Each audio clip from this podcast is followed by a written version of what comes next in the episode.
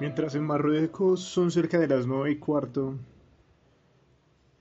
yo me atrevo a hacer este editorial. Si bien vamos a tener invitados y van a venir los demás miembros del equipo de Mentes Verdes, esta, esta vez el turno es para mí. Y es que quiero que hablemos de la realidad. Quiero que quiero que hablemos de lo que está pasando, de, de lo que es un hecho, de lo que podemos saber. Quiero que hablemos de eso a lo que nos enfrentamos, de lo que nos tiene enclaustrados en nuestras casas, lo que nos tiene viviendo en nuestras jaulas de cemento que tanto nos ha costado construir. Y es que afuera la cosa no pinta bien. Afuera afuera nunca fue un lugar tan malo para estar como ahora. Afuera nunca fue un un lugar tan peligroso no sé si a ustedes les ha tocado salir aprovisionarse de víveres o, de lo que sea, de lo que ustedes necesiten. Eh, no sé si han salido a buscar un abrazo, si han salido a buscar un amigo, alguien con quien charlar. No sé si se han enfrentado con las calles vacías y, y esa maldita nube que no se quiere ir de la ciudad esa maldita polución que no desaparece aunque, aunque nadie esté ahí, como que, como que permanece, como que, como que ya hace parte de la escenografía, como que salimos por la ventana y es lo primero que vemos. Y ese calor tan desesperante, ese sofoco que da el encierro tal vez. Y es que afuera, y no hablo de la calle, sino afuera en el mundo, los infectados se siguen contando por miles. Yo no sé hasta dónde va a llegar el virus o qué va a causar. Yo no sé si va a alcanzar los, los millones de, de muertes que han causado otras, otras enfermedades.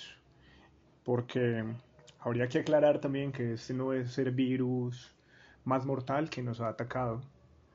El, si bien el porcentaje de, recuperaciones es muy alto, eh, la capacidad que tiene para transmitirse es muy alta.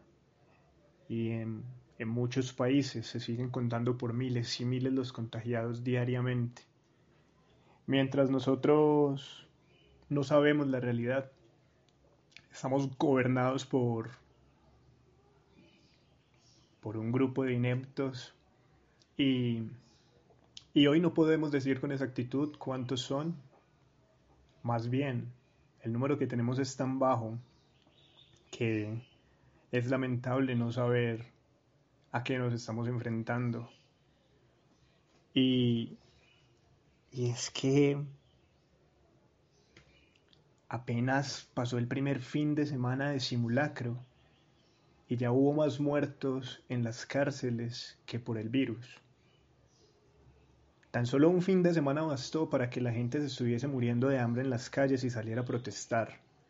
Ya hay saqueos en supermercados, ya hay conatos de violencia en varias ciudades, ya han desocupado camiones en la carretera que van a provisionar víveres a otras ciudades.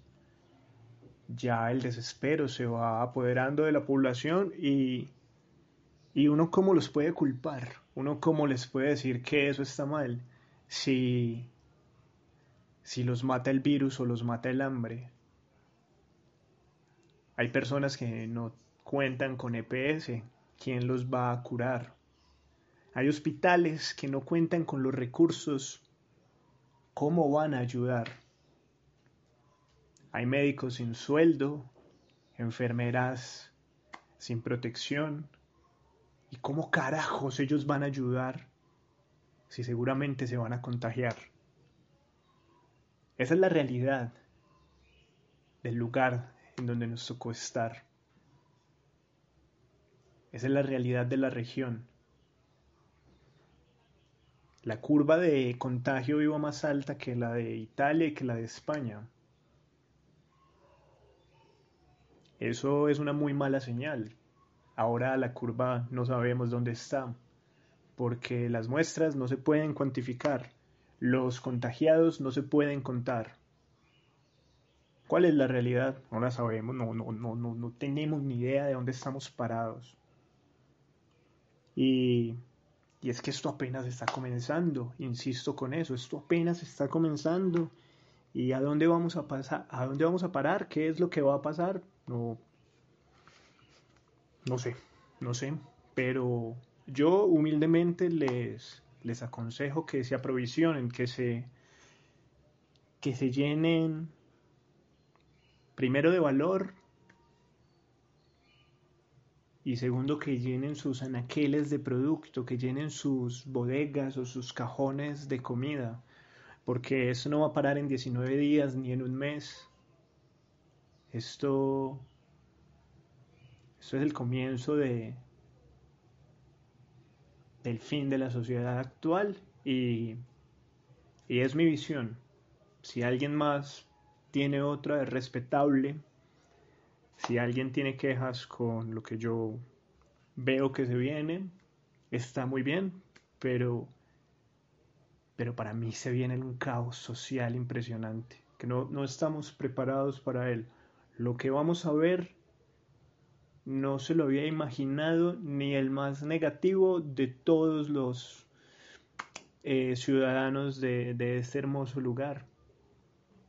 Lo que vamos a vivir no, no está escrito, no está contemplado para nadie que, que, que fuese a pasar, no, no, no veíamos, pero porque, porque no lo queríamos ver.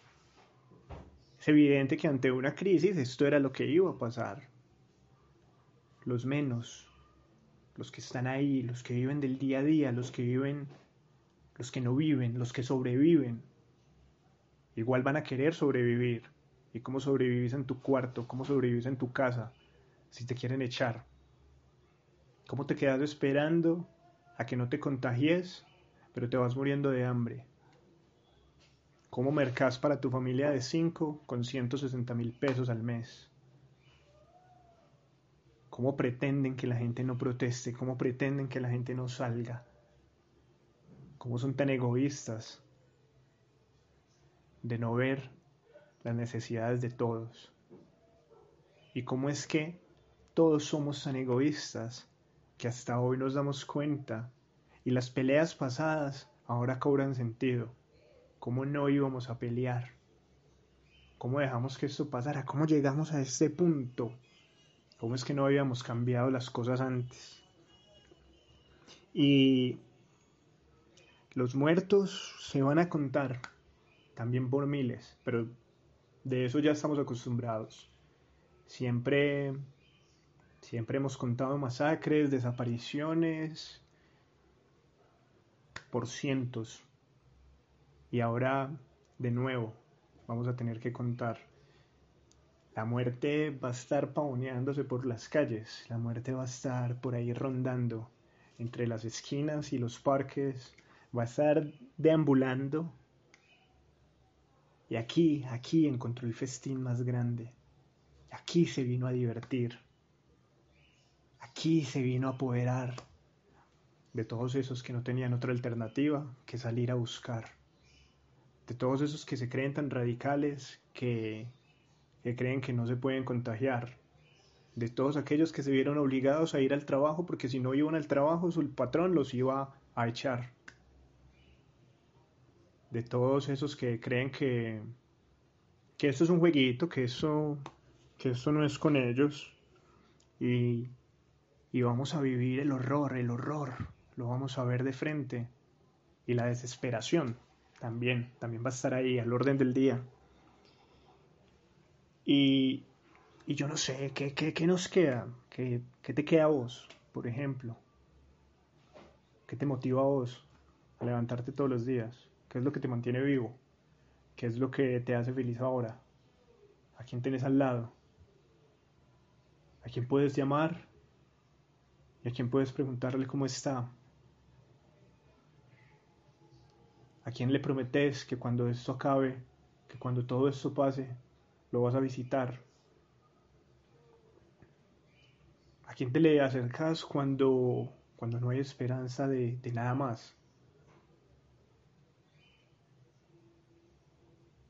Hay que valorar esos momentos de, de efervescencia y de alegría durante la cuarentena, porque, porque es un sub y baja, es como una montaña rusa, es una montaña rusa de sensaciones, de, de sentimientos, de miedos, de soledad.